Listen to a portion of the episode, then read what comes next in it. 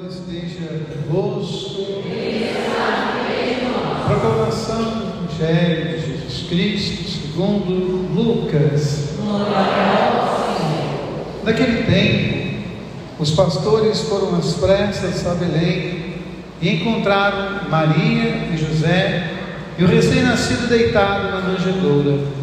Tendo visto, contaram o que lhes fora dito sobre o menino. E todos os que ouviram os pastores ficaram maravilhados com aquilo que contavam. Quanto a Maria, guardava todos esses fatos e meditava sobre eles em seu coração. Os pastores voltaram glorificando a Deus e louvando por tudo o que tinham visto e ouvido, conforme lhes tinha sido dito. Quando se completaram os oito dias para a circuncisão do menino, deram-lhe o nome de Jesus, como fora chamado pelo anjo antes de ser concebido. Palavra da salvação. Que a palavra do Santo Evangelho nos conduz à vida eterna. Que pudesse sentar.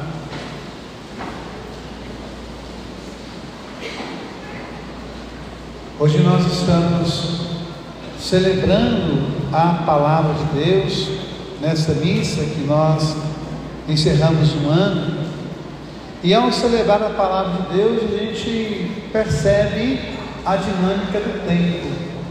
Né? O poeta, poeta não, né? Padre Antônio Vieira diz que tudo cura o tempo, tudo faz esquecer, tudo desgasta, tudo digere, tudo acaba. Atreve-se o tempo a colunas de mármore, quanto mais a corações de cera. A nossa vida ela é muito breve, ela passa muito depressa. E a nossa vida, ela é como uma grande travessia. Gosto muito dessa imagem. Hoje eu atendia uma jovem e eu dizia para ela: imagine se o rio nascesse na fonte e fosse em linha reta até o mar. Ele não levaria vida às suas margens, porque ele não teria tempo para as suas margens. Mas o rio, ele é cheio de curvas. O tempo é assim, ele é cheio de curvas. A nossa vida é assim. Nessas curvas a gente vai aprendendo, vai reaprendendo, a gente vai se reinventando a cada dia, a gente vai se construindo a cada dia. A gente vai deixando nas margens da nossa vida, vida. Vai deixando nas margens do nosso afeto, afeto. Nas margens do nosso amor, amor. E assim vai construindo a nossa vida. E é bonito quando você vive algumas experiências. Hoje, por exemplo, eu vivi uma experiência muito sublime eu estava na porta da igreja e veio uma criança correndo me abraçar. Uma criança que tem dois anos, vai fazer três anos, se eu não me engano, dia 21 de janeiro. E a criança disse assim: Eu estava muito gripada, mas o Senhor rezou para mim e eu fiquei boa, eu sarei. Então você imagine uma criança de três anos que chega e fala: Você rezou para mim e eu fiquei boa. Você rezou para mim e eu sarei. Olha a importância da oração.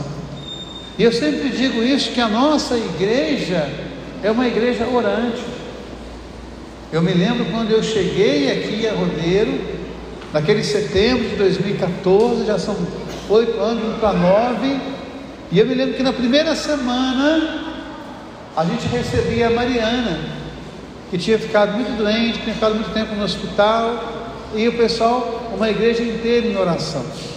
Hoje nós estamos rezando pelo Mateus, nós estamos rezando pelo Pedro, quero incluir o Emanuel e tantas e tantas pessoas que pedem as nossas orações. E aí quando você se coloca em oração, a palavra de Deus traz para nós a maravilha da bênção de Moisés, da bênção de Araújo. E quando eu, eu olhava essa leitura, quando eu leitura, eu fiquei pensando de uma experiência que eu vi a minha vida toda, que é tomar a bênção. Esse costume que tem se perdido. O que é tomar a bênção? Quando Miguel vira para sua mãe, vira para o seu pai e fala assim: Pai, me dê a sua bênção. Quando a Luísa fala para sua mãe: Mãe, me dê a sua bênção. Quando a Lucília fala com sua mãe: Mãe, me dê a sua bênção. Vô, me dê a sua bênção. O que ela está dizendo? Fale coisas boas sobre mim. Fale coisas boas sobre o meu nome. E aí o que a gente responde? Meu filho, o meu falar é muito pobre, o meu bem-querer é muito pobre. Que Deus te abençoe, que Deus bendiga o seu nome, que Deus te queira bem. Então é muito bonito quando você olha para a carta né, de números, aquilo que Deus fala. Deus disse a Arão e a Moisés: abençoe o povo, dizendo que Deus te abençoe, que Deus te guarde. Então que você possa pensar nesse ano que vai começar com esse propósito no coração. Que Deus bendiga o meu nome, que Deus me guarde. Mas ele não para por aí. Que o Senhor volva para ti o olhar. Rafaela, que Deus volva para você o olhar. Que Deus abençoe o seu filho. Marcone, você não está aqui na igreja, mas eu sei que algum lugar você vai estar ouvindo. Que Deus volva para ti o olhar. Que Deus abençoe o seu filho. A nossa igreja está em oração por você. Mas ele continua que ele se compadeça, que ele se revele a face, e termina dizendo que ele te dê a paz. Que nós possamos viver esse ano de 2023 com a paz, com a bênção, com a ternura, com a delicadeza de Deus. E o salmo vai na mesma direção. Que Deus nos dê a sua graça e a sua bênção e que a sua face resplandeça sobre nós. Então, ao encerrar esse ciclo desse ano de 2022 e abrir o coração para 2023, que a gente possa trazer essa oração. E eu quero pedir a você, pai, eu quero pedir a você, mãe, eu quero pedir a você, filho, filha, que põe esse propósito no seu coração para esse ano. Eu quero todos os dias virar para meu pai, virar para minha mãe e pedir: bendiga o meu nome, me dê a sua bênção. E que você, pai, que você, mãe, possa todos os dias olhar para o seu filho, olhar para a sua filha e dizer: que Deus diga coisas boas, que Deus te abençoe, que Deus bendiga o seu nome, que Ele te guarde, que Ele voa para te olhar, que Ele te dê a paz. Quando nós rezamos o Evangelho, esse Evangelho que eu acho tão magnífico, por que, que ele é magnífico? Quando a gente pensa em Deus, pensa nas coisas mais maravilhosas do mundo, né? A gente pensa em Deus na grandeza de Deus, como que Deus se faz pequeno, por amor a você, Francisco. Como que Deus se faz pequeno por amor a você, Ângela. Como que Deus se faz pequeno por, por amor a você, Selma.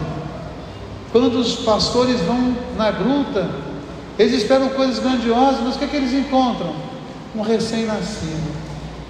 É numa criança que Deus ama você, Fábio.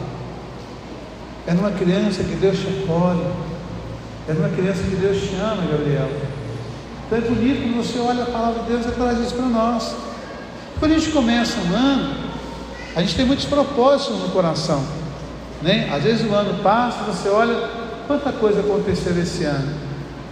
Fico pensando na Dodora, né? Ao longo de todo esse ano, todo domingo ela vinha me trazer notícia, padre, o Pedro está assim. Padre, o Pedro está dessa forma. Padre, reza pelo Pedro. O ano todo eu tenho acompanhado Pedro nas minhas orações. Estou com uma criança muito querida lá em Belo Horizonte, a Helena. Ela convulsionou hoje. A Helena nasceu com uma síndrome, síndrome de Feices. E hoje ela teve uma convulsão, suspeita de meningite. E ao longo do ano, a mãe da Helena tem mandado mensagem: Aline, padre, reza pela Helena. Padre, reze por nós.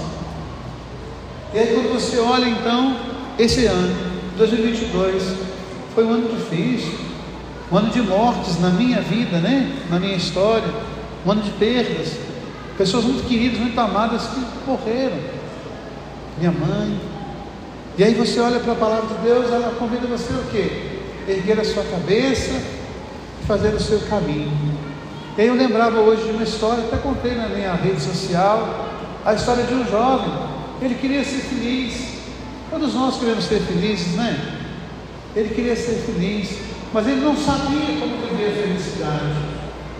Porque a vida era cheia de, de né? A vida cheia de curvas, socorrinho. E aí ele procurou um sábio. E ele falou com o sábio: Me ensina a ser feliz. E aí o sábio pegou aquele jovem e disse: Olha, eu vou te dar aqui uma colher de azeite e você vai rodar aí pelo jardim, você vai contemplar o jardim. E, mas você não pode perder nenhuma gota de azeite. E aí o jovem pegou o azeite foi rodar o jardim. Rodou o jardim, rodou, rodou e voltou. Não tinha perdido nada do azeite. Ó, o azeite está todo aqui. E aí o sábio perguntou assim para ele: Você viu as cascatas? Você viu as flores? Você viu os pássaros? Você viu os jardins? Não, não vi nada. Não, então volta para ver. Mas leve o azeite. E aí o jovem foi, olhou tudo, ficou deslumbrado. Quanta beleza! E ele voltou todo feliz. Eu vi o jardim, eu vi as flores dos pássaros, mas cadê o azeite? Perdi tudo. E aí o sábio disse para ele: então volte lá, cuide do azeite, mas não perca a beleza, não perca o olhar. E aí o jovem vai uma terceira vez, ele consegue contemplar tudo e cuidar do azeite. Ele perde um pouco do azeite, mas ele consegue guardar. Então o que, que eu desejo para você em 2023? Que você possa cuidar do azeite, que é a unção de Deus. Que você possa entender que vai haver perdas, que a nossa vida é feita disso. Nós perdemos. Mas que cada perda seja de fato, na verdade, um grande ganho, uma grande bênção. E que você possa contemplar a vida, contemplar o jardim, o jardim da sua vida, jardim da sua história. E que a cada instante você possa rezar isso, Senhor, me dê a sua graça, me dê a sua bênção, revele a tua face para mim e que eu possa contemplar a paz. Eu desejo a cada um de vocês um ano de muita unção, um ano de muita bênção e um ano de muita beleza, de muita luz, mas que, sobretudo, você seja unção na vida do outro, seja bênção na vida do outro, seja presença de Deus na vida do outro. Louvado seja nosso Senhor Jesus Cristo.